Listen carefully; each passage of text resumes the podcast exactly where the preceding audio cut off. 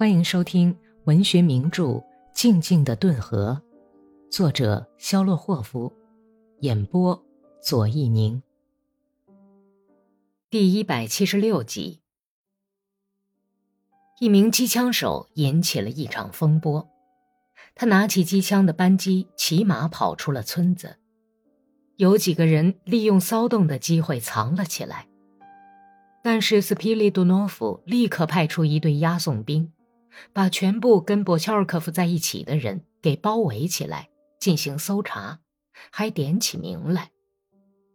被俘的人都很不情愿地回答着，有几个人叫喊说：“还查对什么呀？都在这儿了，把我们送到克拉斯诺库特斯克去吧。”“哦，同志们，收场吧。”斯皮利多诺夫把装钱的箱子贴上封条。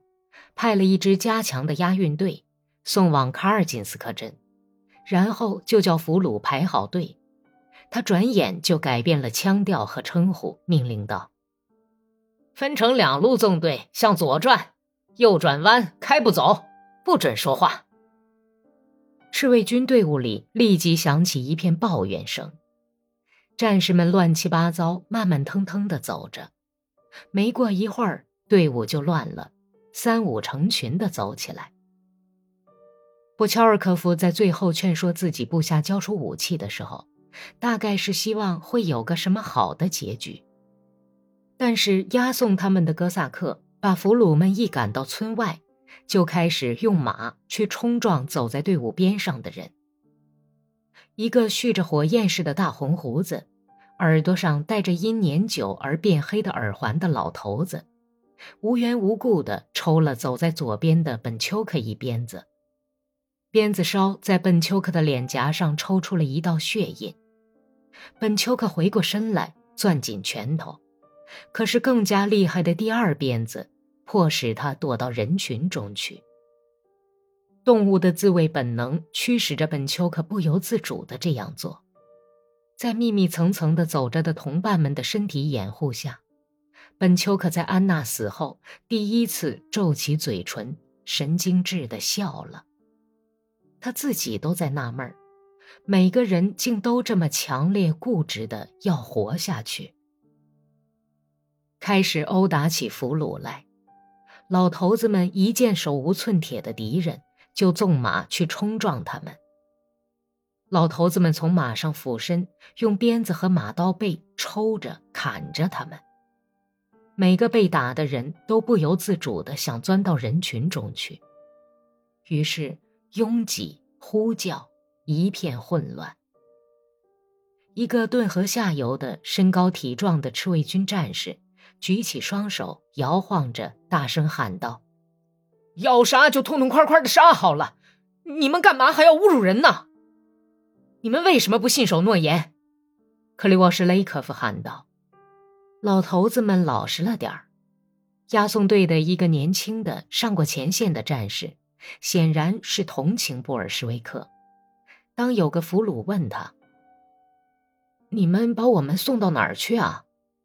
他小声的回答说：“有命令，叫把你们送到布诺马廖夫村去。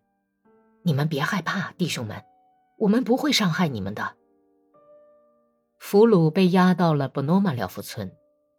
斯皮利多诺夫带着两个哥萨克站在一家狭小的杂货店门口，他一个一个的把人放进去，并盘问着：“姓什么？叫什么？哪儿的人？”他把回答登记在一个油污的战地笔记本上。轮到了本丘克，姓什么？斯皮利多诺夫把铅笔尖放在纸上。迅速朝这个赤卫军战士的宽额角、阴沉的脸看了一眼。他见这个人的嘴唇在翕动，像要吐痰似的，便把身子往旁边一扭，喊道：“滚，混账东西！你就没名没姓的去死好了。”受到本丘克榜样的鼓舞，坦波夫人伊格纳特也没有回答。还有第三个人，也甘愿无名无姓的死去。他沉默不语，跨过门线。斯皮利多诺夫亲自上了锁，派岗看守。当人们在小杂货店旁边瓜分从特遣队的大车里缴获的物品和武器时，临近的一所房子里，一个由参加追捕波乔尔科夫的各村代表匆忙拼凑起来的军事法庭正在开会。身材短粗、黄眉毛的大卫，博戈夫斯克镇的瓦西里波波夫担任法庭庭长。他坐在用毛巾遮上的镜子下面的桌子旁边，两只胳膊肘离得很远，撑在桌面上，智帽推到扁平的后脑勺上。他那油晃晃的、憨厚而又严厉的眼睛，不住地在哥萨克们那些军事法庭的成员的脸上探索着。大家正在讨论惩罚的办法。各位老人家，我们怎么惩处他们呢？波波夫把问题重复了一遍，他侧着身子，对坐在他身旁的仙宁上尉耳语了些什么。仙宁急忙肯定的点了点头。波波夫的瞳仁拉成了一条线，眼角上的喜悦光芒抹掉了，在稀疏的睫毛微微的遮掩下，顿时变成另外两只眼睛，闪着可怕的寒光。我们怎么来惩罚这伙背叛自己家乡、毁灭哥萨克社会的人呢？米留金斯克镇的旧教徒菲弗拉廖夫仿佛被弹簧弹起来似的跳了起来，枪毙，通通枪毙！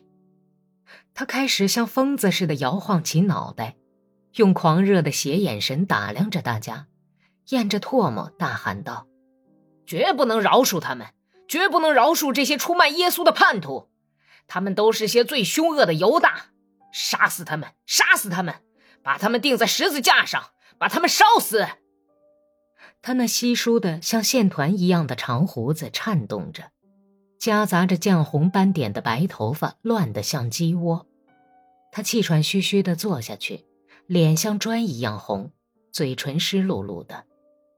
呃，把他们流放出去可不可以啊？军事法庭的成员之一加辛克迟疑的提议说：“枪毙，处死刑。我同意他们的意见，当众处死他们。要把杂草从田地里除掉，处他们死刑。当然是枪毙了，这还有什么可讨论的呀？”斯皮利多诺夫愤愤地说。每一声叫喊都使波波夫嘴角的轮廓变得更加粗野。不久前那种富足的、对自己和周围的人都很满意的憨厚表情逐渐消失，他嘴角耷拉下来，僵化成几条坚硬的曲线。枪毙，记录下来。他隔着书记官的肩膀瞅着他，命令说：“可是波乔尔科夫和克里沃什雷科夫。”这些敌人也枪毙，太轻了。一个年迈的但是身体健壮的哥萨克坐在窗户旁边，不停的在拨弄快要熄灭的灯芯，火气很大的叫嚷道：“他们是罪魁祸首，应该判处绞刑。”波波夫简短的回答说，并且又对书记官说：“记录判决书，我们这些在下面签字的人。”书记官也姓波波夫，是波波夫大卫的远房亲戚。他低下梳得光光的淡黄头发的脑袋，钢笔沙沙的响了起来。唉，大概没有灯油了。有人遗憾的叹了口气。煤油灯光直闪晃，灯芯冒着黑烟，天花板上撞到蜘蛛网里的苍蝇。在寂静中盈盈的悲鸣，钢笔在纸上沙沙的响着。有位军事法庭的成员鼾声大作，艰难的喘着气。判决书上写下了来自二十个村庄的代表和法庭庭长波波夫的名字。具体内容如下：一，下列名单中与劳动人民为敌之强盗和骗匪共计八十名。均判处死刑，执行枪决。其中有两名，波乔尔科夫和克里沃什雷科夫系该匪帮首要分子，应处以绞刑。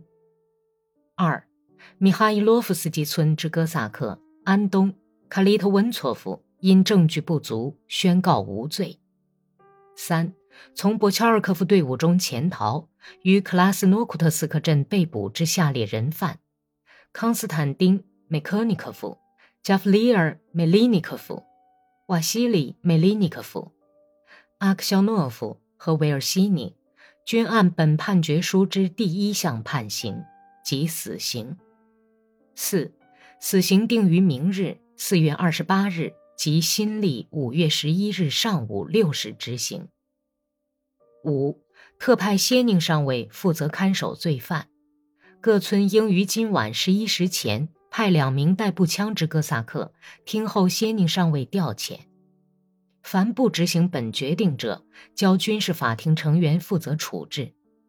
行刑队由各村派人组成，每村各派五名哥萨克去刑场待命。还有一份由军事法庭判处之布乔尔科夫队伍人员死刑者的名单，共七十八名赤卫军战士，其中本丘克和另外两名战士不肯说出自己的名字，他们将无名无姓的死去。书记官把被判刑人的名单抄完，在判决书的末尾点了两点相距很远的冒号。然后把钢笔塞给坐在离他最近的那个人手里，说道：“签字吧。”新泽莫采夫村的代表科诺瓦洛夫，穿着有红色翻领的德国灰呢子的检阅军服，负疚的笑着趴到纸上。他那尽是老茧的粗大的黑手指头，不打弯的拿着裂痕斑斑的小学生用的钢笔，说道。我墨水喝的不太多。他说着，竭力的写出第一个字“康”。接着签字的是罗锦，钢笔也是那样直抖，紧张的满头大汗，皱着眉头。又一个人先就摇晃着钢笔跑过去签上了名，忙把写字时伸出来的舌头缩了回去。波波夫豪放的用花体字母签上了自己的姓名，然后用手绢擦着汗津津的脸站了起来。啊，要把名单附在判决书上，他打着哈欠说：“卡利金在九泉之下也会感谢咱们的。”谢宁注视着书记官把浸透墨水的纸页浸在粉白的墙上，容光焕发的笑了。